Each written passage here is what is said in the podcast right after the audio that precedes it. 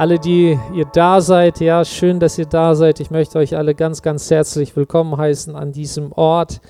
Es ist wunderbar, im Namen Gottes zusammenzukommen. Ist es nicht so? Im Namen Gottes vor sein Angesicht zusammenzukommen.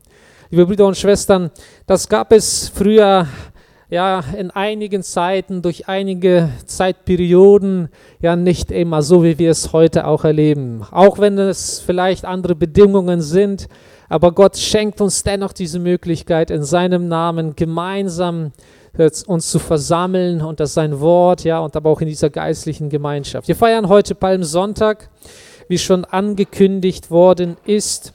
Und ja, der Palmsonntag ist ein besonderer Sonntag in dem Sinne, ähm, dass Menschen gerne daran gedenken, wie Jesus in Jerusalem eingezogen ist. Ja?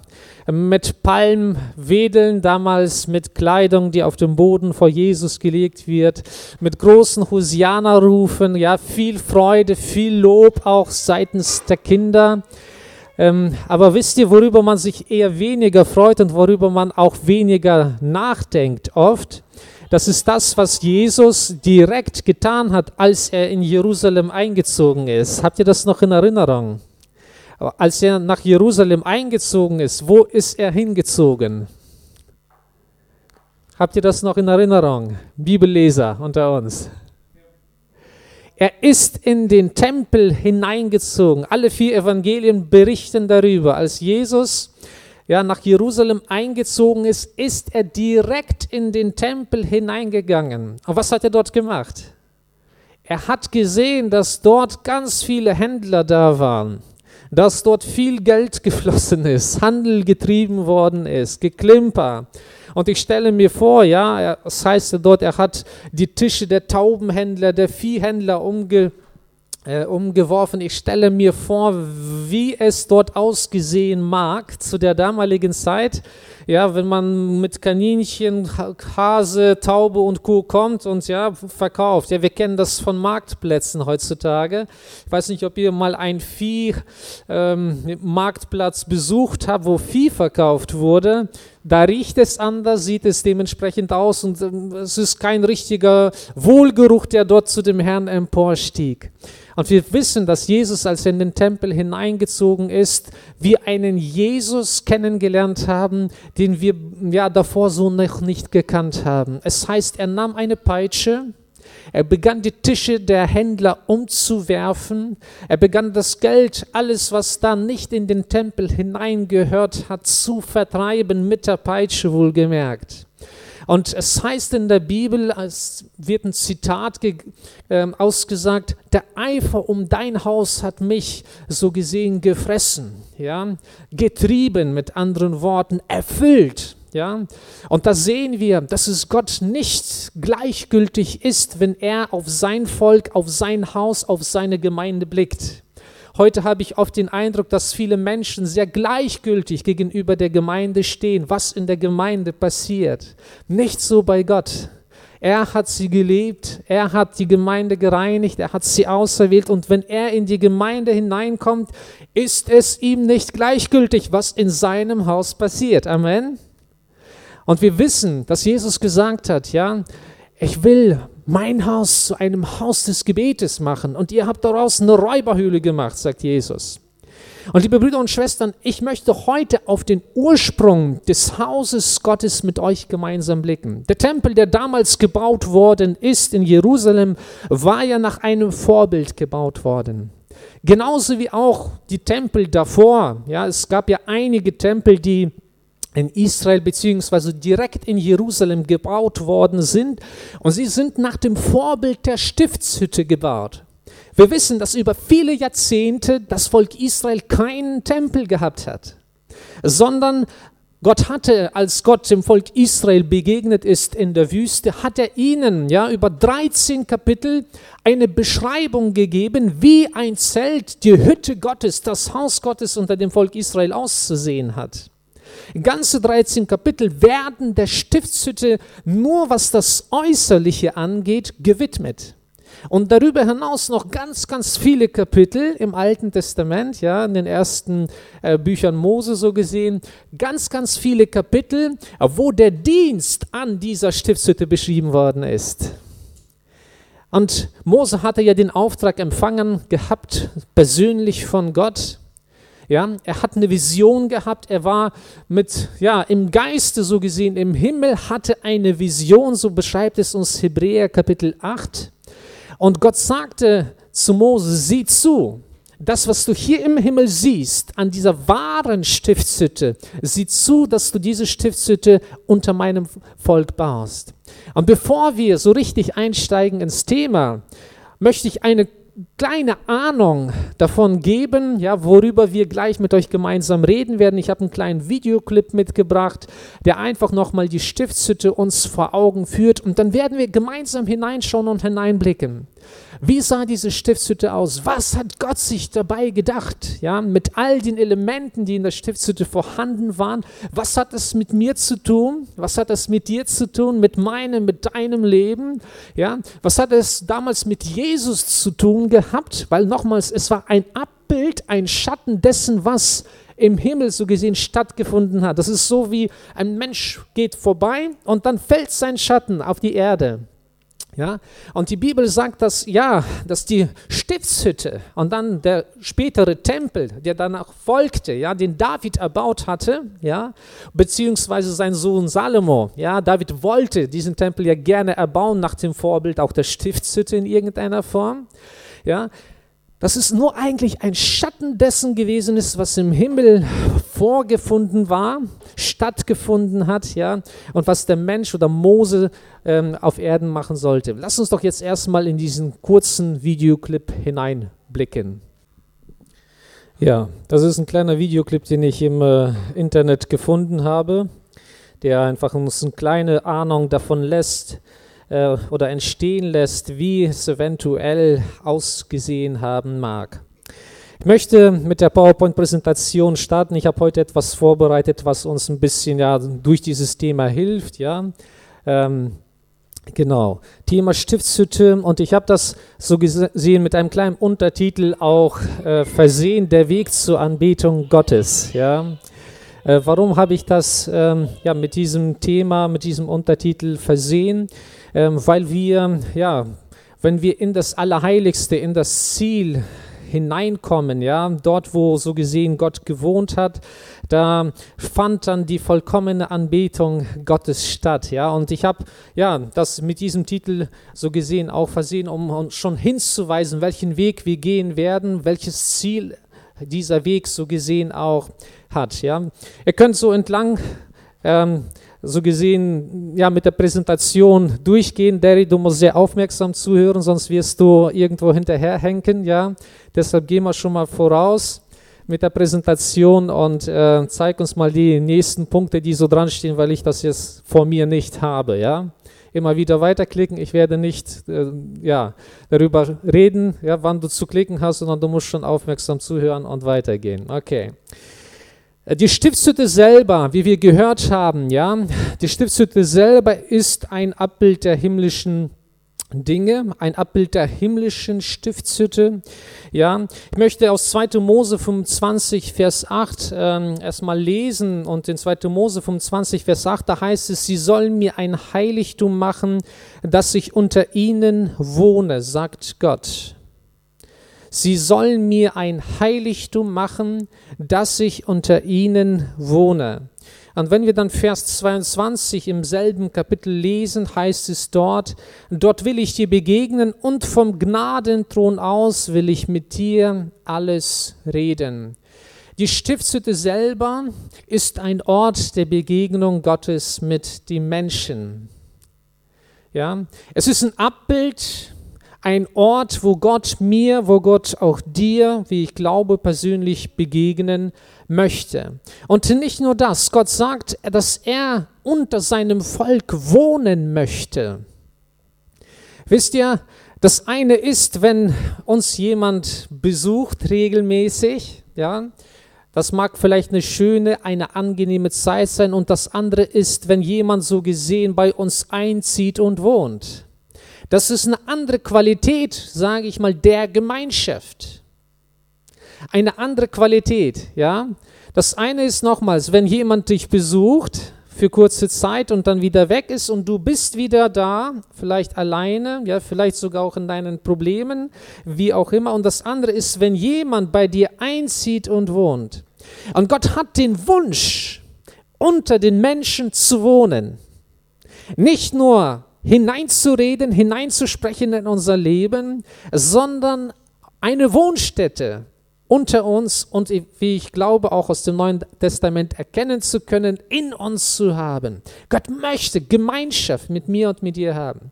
Wir lesen von Jesus Christus, ja, in Johannes Kapitel 1, Vers 14, das Wort wurde Fleisch und wohnte unter uns. Ja, das Wort Jesus wurde Fleisch und wohnte unter uns. Und wir sahen seine Herrlichkeit als des eingeborenen Sohnes voller Gnade und Wahrheit. Und in 1. Korinther, Kapitel 3, Vers 16 bis 17, der, der muss ja die Bibelstellen nicht alle aufschlagen, ich zitiere sie teilweise frei, ja. Ähm, in 1. Korinther, Kapitel 3, Vers 16 und 17, da heißt es, wisst ihr nicht, Kinder Gottes, Gemeinde Elroy, David, Irina, Andreas, wie wir auch alle heute Morgen heißen, wisst ihr nicht, dass ihr Gottes Tempel seid und der Geist Gottes in euch wohnt, sagt die Bibel. Das ist eine andere Qualität als dessen nochmals, ja, wenn jemand mich besuchen kommt. Und hier ist nicht nur irgendein Besuch, ja, von irgendeinem Star, einem Idol, einem Menschen, den ich mag, dessen Besuch ich schätze, sondern Gott selber persönlich wohnte unter den Menschen. Und seit der Himmelfahrt Jesu wohnt der Heilige Geist in mir und in dir, sagt die Bibel. Und dass mein Leib ich der Tempel Gottes bin. Die Stiftshütte, ein Ort der Begegnung. Wenn wir uns zur Stiftshütte nahen, jetzt kann man mit der Präsentation richtig loslegen, wenn wir uns zu der Stiftshütte nahen, es gibt sieben Elemente, die so gesehen in der Stiftshütte vorhanden gewesen waren sieben, so gesehen, Elemente in die Gegenwart Gottes, in das Leben mit Gott, in das Leben, wo Gott wohnt, in mir und in dir. Seine Gegenwart auch, ja. Das erste ist das Tor. Das Tor, wenn ich mich der Stiftshütte nahe, sehe ich an erster Stelle erstmal das Tor, ja. Die Stiftshütte selber, wie wir wissen, ist ja dreigeteilt. Es ist einmal so gesehen der äußere Vorhof, dann, wie wir auch im Video gesehen haben, das Heiligtum und danach das Allerheiligste. Und wenn man sich selber überhaupt der Stiftshütte genähert hat, dem Hof genähert hat, hatte man ein großes Tor passiert. Das ist in unserem Dings äh, überrechnet neun Meter breit gewesen, das da. Es gab nur ein einziges Tor zur Stiftshütte, ja, nur ein einziges Tor. Es gab keine weiteren Eingänge. Und das lässt uns auch für das Neue Testament, das ist ja ein Abbild, ein Schatten, ein prophetisches Wort, das lässt uns auf das Neue Testament blicken, auf die Worte, die Jesus über sich selber gesagt hat. Ich bin die Tür. Und wenn jemand durch mich hineingeht, wird er selig werden. Und außerhalb von Jesus, wenn Jesus das Tor, die Tür ist zum himmlischen Vater, zur Seligkeit, zur Errettung, dann gibt es außerhalb von Jesus auch keinen Weg in die Gegenwart Gottes. In Apostelgeschichte 4, Vers 12 lesen wir, dass unter keinem anderen Namen als nur in Jesus Rettung zu finden ist. Ja? Nochmals, der Weg in die Gegenwart Gottes ist, ja, durch Jesus Christus. Ich betrete den Vorhof durch Jesus Christus und keiner wird gezwungen, in die Gegenwart Gottes zu gehen, sondern jeder ist eingeladen, freiwillig die Stiftshütte, den Ort, wo Gott wohnt, zu betreten.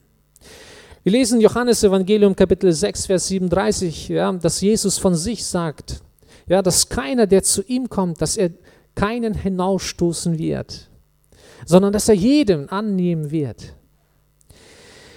Und wenn wir durch das Tor so gesehen in die Stiftshütte hineingetragen sind, ich sehe, dass die Präsentation hakt, ja, äh, funktioniert nicht, schade. Ähm, ähm, ja, wenn man dann so gesehen diesen Vorhof betreten hat, das erste, was man dort vorgefunden hat, war der Kupferaltar. Das war ein ganz großer Altar gewesen, auf dem Schafe, Rinder und dergleichen geopfert worden sind. Und dieser ähm, Kupferaltar, er heißt im Hebräischen Mitzbah. Ja? Im Hebräischen sind das insgesamt vier Buchstaben. Einmal das M, das Z, das B und das H so gesehen im Deutschen übertragen. Und die Rabbiner hatten eine Auslegung für jeden Buchstaben dieses Altars. M stand für Mehillah, was Vergebung bedeutet. Z für Zekut, was Gerechtigkeit bedeutet. B für Beraka, was Segen bedeutet.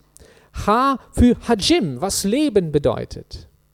Das heißt mit anderen Worten, dieser Kupferaltar, das erste, worauf ich traf, wenn ich so gesehen in den Vorhof hineintrat, war dieser Kupferaltar, der symbolisch für Vergebung, Gerechtigkeit, Segen und Leben gestanden hat. Und dort hatten die, äh, hatten die Priester äh, die Aufgabe von Gott gehabt, jeden Morgen und jeden Abend ein Schäfchen zu opfern für die Sünden, für ihre eigenen Sünden und für die Sünden des Volkes. Das heißt, wenn ich in die Gegenwart Gottes hineintreten möchte, bedarf ich der Vergebung meiner Schuld und meiner Sünde. Bedarf ich der Hingabe Gottes, ja? Dass mein Leben komplett Gott gehört. Wenn wir in Römer Kapitel 12, Vers 1 lesen, dann werden wir aufgefordert, ja, dass wir unser komplettes, ganzes Leben als ein Opfer sehen und dieses Leben auch für Gott opfern sollten. Es heißt dort, ich ermahne euch nun, liebe Brüder, durch die Barmherzigkeit Gottes, dass ihr eure Leiber hingebt als ein Opfer, das lebendig, heilig und Gott wohlgefällig ist. Das sei euer vernünftiger Gottesdienst. Und stellt euch nicht dieser Welt gleich, sondern ändert euch durch Erneuerung eures Sinnes, damit ihr prüfen könnt, was Gottes Wille ist, nämlich das Gute, Wohlgefällige und Vollkommene. Dieser Kupferaltar ja, äh, stand für Vergebung, stand für Hingabe an Gott. Ja, wenn ich Gott erleben möchte, wenn ich möchte, dass Gott in mir wohnt, sein Werk tut, dann ist es unbedingt notwendig, dass ich mich, ja, ihm ganz hingebe, dass ich für meine Schuld und für meine Sünde Vergebung von ihm empfange. Auf diesem Kupferaltar floss ganz viel Blut, liebe Brüder und Schwestern. Ja, wenn wir uns vorstellen, dass jeden Morgen, jeden Abend mindestens ein Schäfchen und darüber hinaus andere Opfer geopfert wurden, wie viel Blut dort geflossen ist. Und das Blut steht ja stellvertretend ja, für uns. Das bedeutet, dass wir eigentlich dort sterben müssten für die Schuld, für die Sünde, die wir begangen haben, aber stellvertretend für uns stirbt das Schäfchen, das Rind. Ja? Ihr Blut wird vergossen für uns. Wir wissen von Jesus Christus, dass er mit seinem eigenen Blut oder dass er sich selber geopfert hatte, dass er sich selber hingegeben hatte. In 1. Petrus Kapitel 1, Vers 19 wird von dem Opferlamm Gottes gesprochen, dass Jesus Christus ist, der für unsere Schuld, für unsere Sünde gestorben ist, sein Blut vergossen hat, damit ich, damit du Vergebung empfangen. Was interessant ist, das Feuer durfte nie verlöschen auf diesem Kupferaltar. Es sollte immer brennen. Es sollte immer diese Bereitschaft für, für die Demut vor Gott da sein, auch in meinem und deinem Leben. Die Bereitschaft, immer wieder vor Gott zu kommen und zu sagen, Gott, vergib. Und der Priester, er musste für bewusste Sünden Opfer bringen und er musste auch für unbewusste, nicht wissende Sünden auch bringen. So heißt es im Gesetz. Ja? Das heißt, Victor hat auch von diesen Schattenseiten oder von, von, ähm, von dieser Blindheit, ja, Betriebsblindheit gesprochen. Jeder Mensch, jeder Christ, ja, hat auch Schattenseiten, hat Dinge, die er vielleicht nicht für Sünde hält, die aber in Gottes Augen unrein sind und Sünde sind. Und auch für diese Dinge bedürfen wir der Vergebung Gottes. Auch für diese Dinge sollten wir die Demut vor Gott aufbringen und sagen, himmlischer Vater, vergib mir. Auch wenn es nicht bewusst, nicht gewollt ist. Ich weiß, dass es in deinen Augen gemäß deines Wortes, ja, Sünde ist. Vergib mir, heilige mich, reinige mich. Wenn wir Vergebung empfangen haben, wenn wir unser Leben Gott ganz hingegeben haben, kommen wir zu dem ähm, Waschbecken. Das ist das dritte Element in, so gesehen, auf dem Weg ins Allerheiligste. Das Waschbecken stand natürlich für Reinigung. Die Priester mussten, bevor sie das Heiligtum und das Allerheiligste betreten, mussten sie ihre Füße waschen und ihre Hände waschen. Man könnte denken, ach, ich kann ja hier verzichten auf Füße und Hände waschen. Für die Priester stand es unter Todesstrafe, wenn sie das nicht getan haben und das Heiligtum betreten haben, ohne die Füße und die Hände zu waschen, mussten sie sterben. So genau hat es Gott ja, mit dem Weg ins Allerheiligste genommen. Warum Reinigung? Ja, hier geht es ja um Heiligung und Reinigung. Warum Reinigung? Wir wissen aus der Bibel, dass wir ja durch Jesus Christus geheiligt, gereinigt, uns vergeben worden ist. Aber andersrum sagt die Bibel, strebt nach der Heiligung, ohne die niemand den Herrn se äh, äh sehen wird. Ja? Suchet die Heiligung, sagt die Bibel, zu Christen, die schon geheiligt sind. Das heißt, wir sind schon geheiligt, aber wir sind noch im Prozess.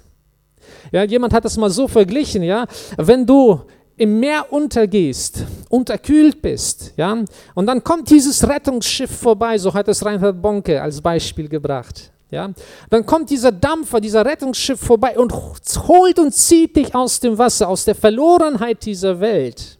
Dann bist du zwar gerettet auf dem Boot, auf dem Schiff, aber du hast dir wahrscheinlich ganz viele Krankheiten eingeholt während der Zeit im Wasser, im Meer.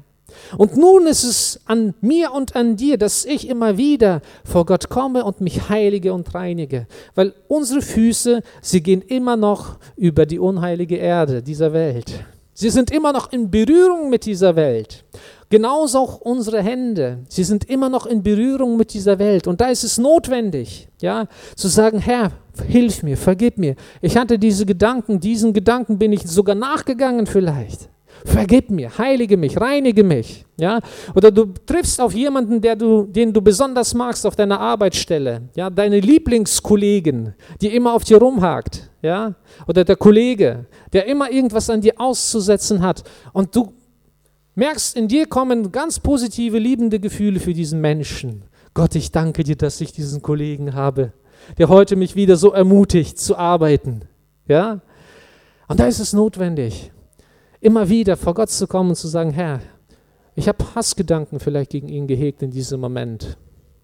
Ich habe mich unverstanden gefühlt. Ich habe gemerkt, dass ich Verletzung zulasse, dass ich Unvergebenheit zulasse in meinem Herzen. Vergib mir, heilige, reinige mich. Oder es sind Dinge da, ja, so wie die Bibel beschreibt, Sorgen dieser Welt. Ja, vielleicht auch die Sorge um bestimmte Dinge in dieser Welt zu erreichen, die mein Herz so ausfüllen ja, dass ich keine Zeit habe für Gott, für sein Wort, für seine Gemeinschaft, vielleicht sogar einmal in der Woche den Gottesdienst zu besuchen. Da ist es notwendig, sich die Hände zu waschen, die Füße zu waschen, ja, sich nochmal zu heiligen und zu reinigen vor Gott. Jesus sagt, selig sind die reinen Herzens sind, denn sie, wie heißt es da weiter? Sie werden Gott schauen.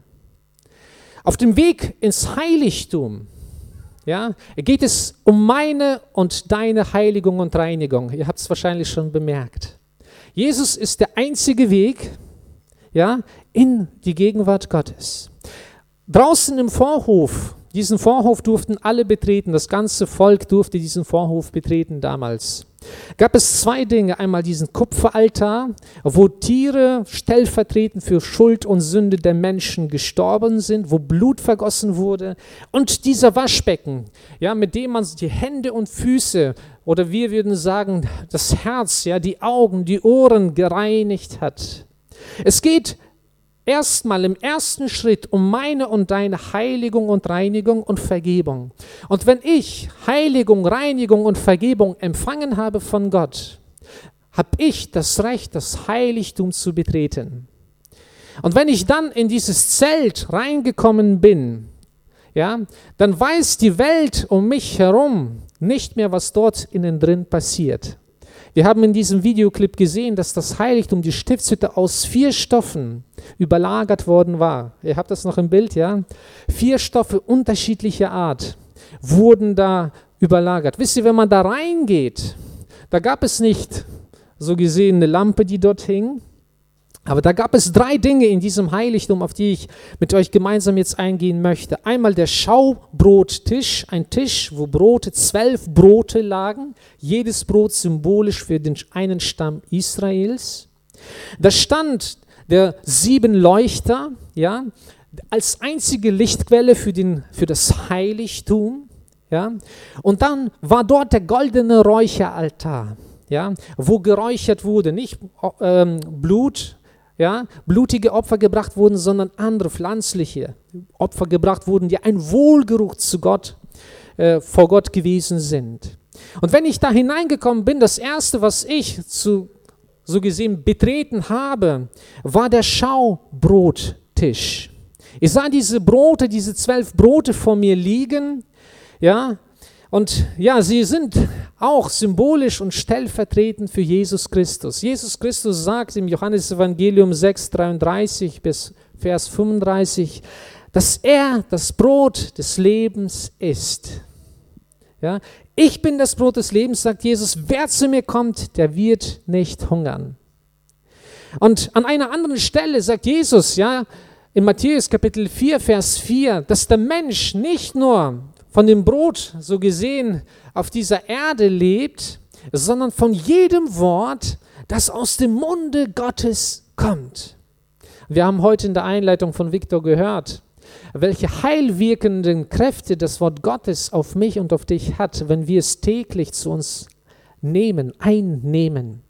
Das Brot des Lebens, Jesus, sein Wort, was er uns hinterlassen hat, ist diese geistliche Speise, ja, die notwendig ist, die mich erhält am Leben, die mir Energie gibt, Kraft gibt, ja, die mich neu ausrichtet. Die Priester durften diese Brote, diese zwölf Brote, die da lagen und stellvertretend für jeden Stamm Israels waren, einmal in der Woche äh, essen und das am Sabbat, ja. Und sie symbolisieren zum einen diese geistliche Nahrung, die ich und du, die wir benötigen, ja, um überhaupt vorwärts zu kommen mit Gott. Das andere Mal symbolisieren sie aber auch, so wie im Neuen Testament beim Abendmahl, die Gemeinde Jesu, zwölf Brote damals für zwölf Stämme und in Christus sind wir ja, wie heißt es, ein Leib. Ja, hinzu geht dann alles zu einem Leib. Es symbolisiert meine Teilhabe an der Gemeinschaft der Kinder Gottes, ja, an der Gemeinde Jesu. Und es ist diese geistliche Speise, die Gott für mich und für dich vorbereitet hat. Wenn ich in die Gegenwart Gottes komme, werde ich nicht leer davongehen. Gott hat für dich, ja, in seiner Gegenwart Nahrung für deine Seele, für deine Situation vorbereitet. Ja?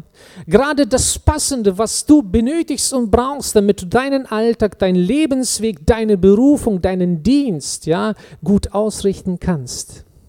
Menschen, die Gott dienen, bedürfen nicht Nahrung oder Zuspruch oft von außen, sondern Menschen, die Gott dienen, benötigen immer wieder aufs neue Gottes Reden in ihr Leben und ihr Herz hinein.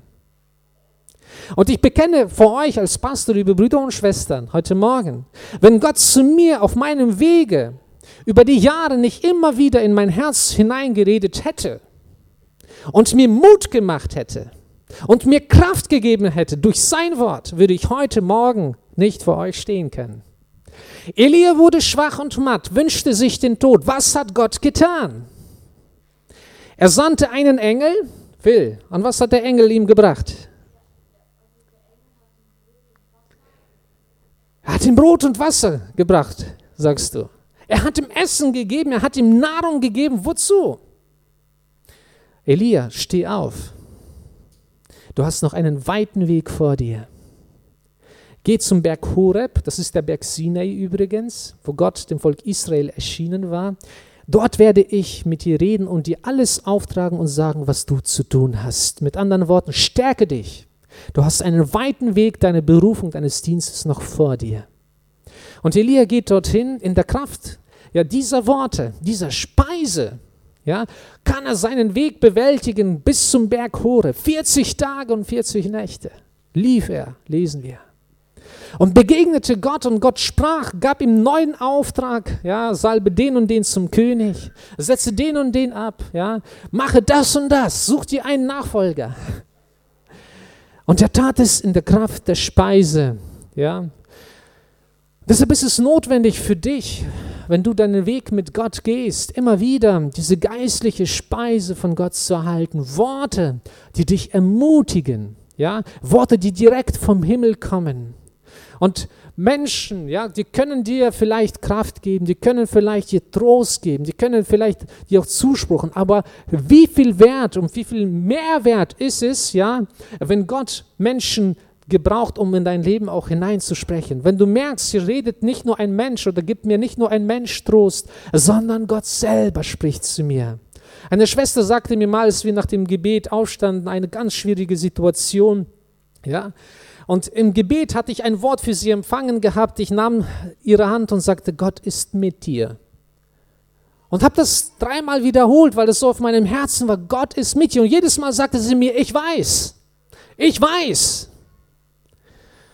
Und es vergingen Monate, es verging ein Jahr, zwei Jahre und sie, irgendwann mal kamen wir mal ins Gespräch und sie sagte, weißt du, damals, als mein Mann im Sterben lag, nach diesem Gebet hast du meine Hände gefasst und mir diese Worte zugesagt. Diese Worte haben mich nach der Zeit des Todes meines Mannes über Monate und Jahre hindurchgetragen. Gott, du bist mit mir. Und egal welches Leid ich durchmache, wie schwer es auf meinem Herzen ist, ja, wie schwer der Verlust meines Mannes zu tragen ist, du bist bei mir. In der Kraft dieser Worte konnte sie weitergehen. Wir bedürfen des Schaubrottisches, wenn wir von Gott genährt werden wollen, wenn wir unseren Weg mit Gott weiter fortsetzen wollen. Das nächste, was dort stand in diesem Heiligtum, war der Siebenleuchter ein Symbol für die Führung und Wegweisung des Heiligen Geistes in unserem Leben. Es war dort keine andere Lichtquelle nochmals, ja, sondern der Leuchter war die einzige Lichtquelle in diesem verdunkelten Raum, ja, der mit diesen Widerfällen, ja, so gesehen abgeschottet war von der Außenwelt. Und das ist nochmals ja ein Symbol für mein verborgenes Leben mit Gott. Draußen im Vorhof, da konnte jeder gucken, was ich mache vielleicht, ja, ob ich zu Gott komme, ob ich in die Stiftshütte komme, ob ich zum Gottesdienst komme. Aber wenn du hier den Ort verlässt, ja, und dein Heiligtum, dein Kämmerlein aufsuchst, weiß keiner mehr, was dort stattfindet. Und wie wunderbar ist es, wenn du die Wegweisung, das Licht des Heiligen Geistes in deinem Leben suchst. Er ist derjenige, der dir Licht spenden möchte, ja der dir Wegweisung geben möchte auf deinem Lebensweg. Jesus sagt auch von sich, ja, in Johannes 8,12, ich bin das Licht der Welt. Und wer mir nachfolgt, der wird nicht wandeln in der Finsternis, sondern wird das Licht des Lebens haben. Und egal wie finster es um dich momentan wird, wenn Jesus in deinem Leben ist, wenn das Feuer des Heiligen Geistes, dieser Leuchter in deinem Leben, in deinem Herzen leuchtet, dann ist hell um dich. Und Licht vertreibt Finsternis. Die Finsternis kann das Licht nicht erlöschen, so lesen wir es im Neuen Testament über Jesus. Ja, die Finsternis konnte Jesus nicht erlöschen, ergreifen, sondern umgekehrt. Licht hat diese wunderbare Eigenschaft, die Finsternis zu vertreiben. Ja, ein kleiner Streichholz würde den ganzen Raum hier in irgendeiner Weise Licht spenden, auch wenn es vielleicht nicht viel wäre. Aber er würde die Finsternis vertreiben. Er macht sehend, ja, so dass man sich nicht stößt, so dass man sich nicht verletzt, ja. Wir haben von diesem tragischen Unfall gehört, von diesem jungen Mann, der verstorben ist. Der ist ohne Licht gefahren, so sagt es, sagen es die Nachrichten, ja. Er ist ohne Licht gefahren und da sieht man, wie gefährlich es ist, ohne Licht unterwegs zu sein. Es kann mein und es kann dein Leben kosten. Geistlich gesehen, genauso, liebe Brüder und Schwestern. Es ist gefährlich, ohne das Wirken, das Licht des Heiligen Geistes unterwegs zu sein. Wenn der Heilige Geist nicht so gesehen ja, sich entfalten kann, seine Licht, seine Wärme in mir, in meinem Herzen entfalten kann, wenn ich ihm nicht Raum gebe, kann es gefährlich werden für mein geistliches Leben. Und im Gesetz heißt es ja in 2. Mose 27, 10, äh, 20 und Vers 21, dass dieses Licht beständig brennen sollte. Ja? Und die Priester hatten die Aufgabe, immer wieder Öl nachzugießen, immer wieder Öl nachzugießen, immer wieder Öl nachzugießen, dass das Feuer nicht erlöscht, dass das Licht nicht erlöscht. Gott möchte, dass du das Feuer des Heiligen Geistes am Leben erhältst in deinem Leben. Gott möchte, dass du immer wieder Öl nachgibst, dass du immer wieder dir Zeit nimmst, wo du den Heiligen Geist suchst, wo du seine Gegenwart, seine Führung, sein Licht für dich suchst. Nicht alles, was ich denke, ist richtig. Nicht alles, was du denkst, ist richtig im Lichte des Wortes Gottes, im Lichte des Heiligen Geistes.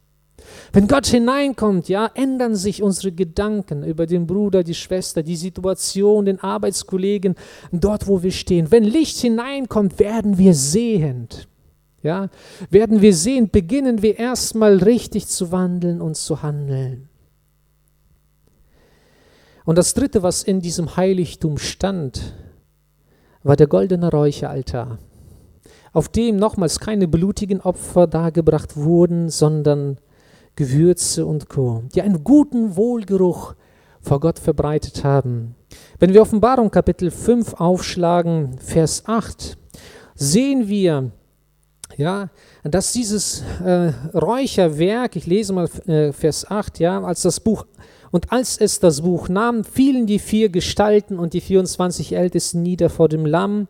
Und dann jeder hatte eine Harfe und goldene Schalen voll Räucherwerk. Das sind die Gebete der Heiligen. In Kapitel 8, Vers 3 bis 4 wird genau dasselbe Bild auch nochmals aufgezeigt. Im Heiligtum, ja, dort wo der Schaubrottisch mit den Broten stand, dort wo der Heilige Geist, der sieben Leuchter, Licht gespendet hat, dort in dieser Atmosphäre stand auch ein Räucheraltar, auf dem die Gebete zu Gott emporgestiegen sind. Und die Bibel sagt uns, ja, auch in Kapitel 8, Vers 3 bis 4, ja, sagt uns, dass dieser Wohlgeruch, der bei Gott emporsteigt, ja, dass er, ja, dass diese Ge Gebete gesammelt werden, ja, und dass es diese Gebete aller Heiligen sind. Das ist mein und dein Gebet, das ich vor Gott regelmäßig bringe. Es ist ja, das Gebet, das ich vielleicht für die Gemeinde bringe, das ist das Gebet, das ich vielleicht für meinen Bruder, Schwester, Verwandten bringe, der noch nicht mit Christus unterwegs ist. Es ist das Gebet für einen Kranken, das ich vor Gott bringe, vielleicht für die Familie des Verunglückten. Es ist dieses Räucherwerk, das ich regelmäßig vor Gott bringe. Und wenn ihr aufmerksam zugehört habt, liebe Brüder und Schwestern, wenn ich das Heiligtum betrete, geht es weniger um mich. Habt ihr das gemerkt? im Vorhof, da geht es um die eigene persönliche Sündenvergebung, um die eigene persönliche Reinigung. Und wenn ich das Heiligtum betrete, beginne ich so gesehen aus dem, was Gott schenkt, ja, für andere einzutreten, aus dem, was ich von Gott empfange, anderen weiterzugeben. Ja? Ich empfange Licht und Speise und beginne Räucherwerk zu Gott zu opfern. Ja, das heißt, nicht mehr ich bin der Fokus, sondern Gott, ja, in seinem Wort, ja, der Heilige Geist in seiner Weisung und die Gebete, die ich vor Gott immer wieder bringe. Und deshalb ist es auch so, ja, dass wir auch in der Gemeinde regelmäßig Gebetszeiten haben. Ja, deshalb ist es auch gut, dass wir auch an, ja, während dieser Zeit, ja, das, dem Gebet auch Zeit widmen, es soll nicht nur immer um mich gehen und dich gehen, sondern es geht darum, ja auch einander das zu geben, was wir von Gott empfangen haben. Wenn ich das Leben Jesu anschaue, ja, dann sehe ich, dass Jesus sehr, sehr oft dieses Räucher, diesen Räucheraltar auch gebraucht hatte. Ja, wir wissen, oft sehr, sehr früh morgens hat er geräuchert, den ganzen Tag. Ja, oft die ganze Nacht durchgeräuchert. Ja, Gebete zu Gott. Er hat regelmäßig, regelmäßig von Gott etwas empfangen und morgens, wenn er dann vor der Gemeinde stand, vor seinen Jüngern, Aposteln und dem Volk, konnte er etwas weitergeben. was er von Gott empfangen hatte. Was dann passierte, auch in der geistlichen Welt, das sind diese drei Elemente des Heiligtums, ja. Der Schaubrottisch stand im Heiligtum, sieben Leuchter und der Räucheraltar, ja, wo geräuchert wurde. Drei Dinge. Außerhalb des Heiligtums waren auch drei Dinge, habt ihr sie noch in Erinnerung? Einmal das Waschbecken, wo man Füße und Hände gewaschen hatte, was dann? Der Opferaltar und das Tor. Drei Dinge außerhalb, drei Dinge im Heiligtum. Aber wir haben von sieben Dingen gesprochen. Und im Alten Testament war es so gewesen, dass in aller, ins Allerheiligste der Hohepriester ein einziges Mal im Jahr hineinkommen, hineingehen konnte. Das Allerheiligste war getrennt mit einem riesen Vorhang, ein, könnte sagen, undurchsichtigen Vorhang auch. Und wir lesen in der Bibel im Neuen Testament dieses Ereignis, als Jesus Christus gestorben ist. Was ist da passiert, liebe Brüder und Schwestern? Können wir uns daran erinnern, was im Tempel passiert ist, als Jesus gestorben ist? Wir lesen, ja, im Matthäus-Evangelium, ähm, Kapitel 27, Vers 51, dass als Jesus gesagt hat, es ist vollbracht, zerriss der Vorhang im Tempel, der das Heiligtum vom Allerheiligsten, ja, das nur ein einziges Mal im Jahr betreten werden durfte, zerriss der Vorhang. Und wie zerriss der Vorhang? Das ist so interessant. Er zerriss von oben nach unten, nicht von unten nach oben, das könnte man denken, Menschen haben daran gezerrt, sondern es heißt in der Bibel, der Vorhang zerriss von oben nach unten. Wer hat den Vorhang zerrissen? Gott hat den Vorhang zerrissen. Und das sagt uns die Bibel auch an einigen anderen Stellen, Hebräer 10, 19 bis Vers 25, dass Jesus durch sein Opfer, seinen Leib, diesen Vorhang zerrissen hatte und den Zugang ins Allerheiligste den Menschen gewährt hatte. Was stand in dem Allerheiligsten? Die Bundeslade. Und weiß jemand, was äh, in der Bundeslade gelegen hat? Die zehn Gebote, die Gott der Vater gegeben hatte. Das Manna, tägliche Brot, von dem Jesus sagt, ich bin das Brot des Lebens. Und der grünende Stab Aarons, der zum Leben erweckt ist, der eigentlich auch ähm, äh, ja, aus dem Holz geschnitzt war, mit dem der sieben Leuchter verziert war mit Blüten. Der sieben Leuchter hatte ähm, eine Verzierung mit Blüten von demselben Baum, ja, von diesem grünenden Stab als Symbol des Heiligen Geistes. Gott Vater, Gott Sohn, Gott Heiliger Geist. Und diese Bundeslade hatte einen großen Deckel gehabt einen Deckel gehabt, der ja, mit zwei Engeln so gesehen äh, bestickt war, die sich angeschaut haben und ihre Hände ausgestreckt hielten. Und es heißt in der Bibel ganz, ganz konkret, dass Gott ja, zwischen diesen Cherubimen mit seiner Herrlichkeit erschienen ist, regelmäßig. Man muss sich das so vorstellen, wenn man das Allerheiligste betreten hat, war es stockfinster gewesen. Im Heiligtum brannte ja der Siebenleuchter, der Licht gespendet hat. Im Allerheiligsten war keine Lichtquelle da. Aber wenn Gottes Herrlichkeit erschienen ist, ja, begann es zu leuchten, ja, zwischen diesen beiden Engeln. Und das Licht fiel auf den Brustpanzer, so gesehen, des Priesters. Dieser Priester hatte einen Schurz um, einen kleinen Panzer mit zwölf unterschiedlichen Steinen. Jeder Stein symbolisiert einen Stamm Israels. Und wenn Licht auf einen Stein fällt, der durchsichtig ist, wird das Licht gebrochen. Und es verteilt sich in allen verschiedenen Farben im Raum. Und ich stelle mir vor, so beschreibt es auch die Geschichte, wenn Gottes Herrlichkeit kam, ja, vieles auf das Licht oder auf diese Steine, ja, und dieses Licht wurde gebrochen in diesen Steinen und der ganze Raum wurde in den allerschönsten Farben beleuchtet und erleuchtet.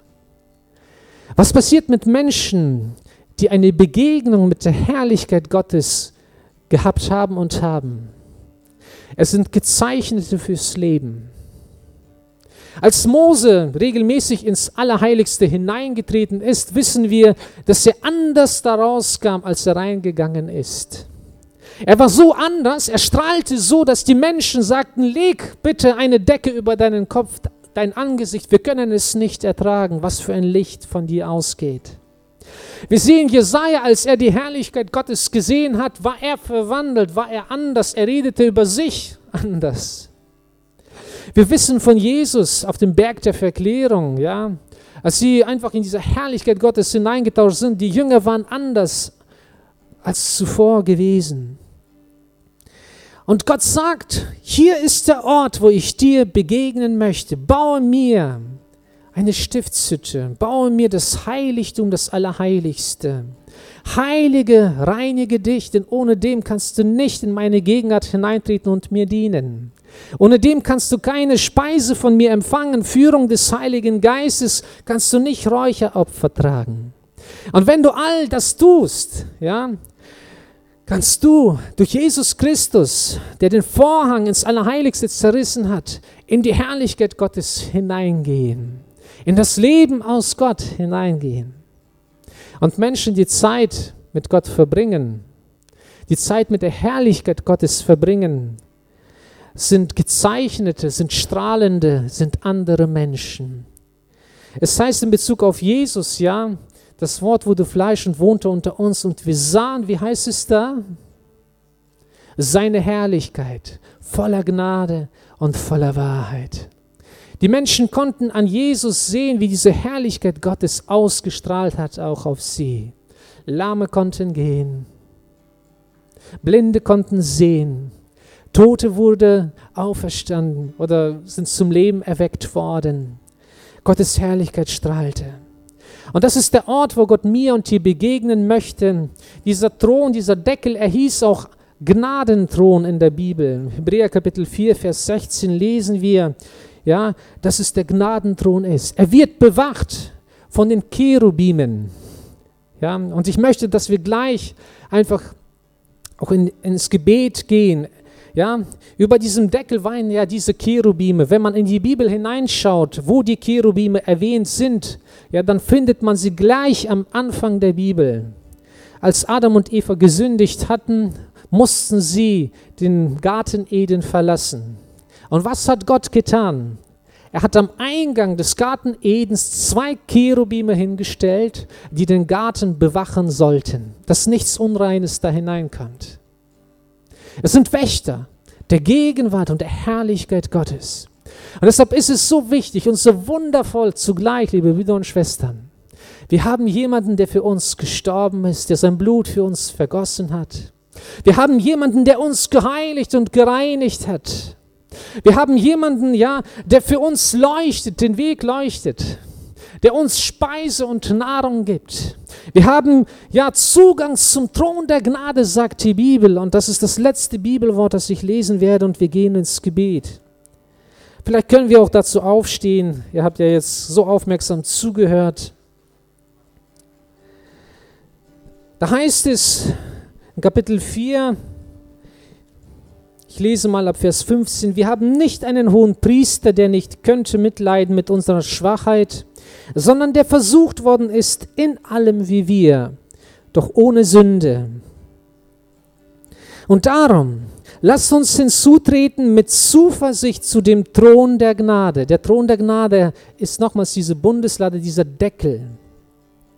Lasst uns hinzutreten mit Zuversicht zu dem Thron der Gnade, damit wir Barmherzigkeit empfangen und Gnade finden zu der Zeit, wenn wir Hilfe nötig haben.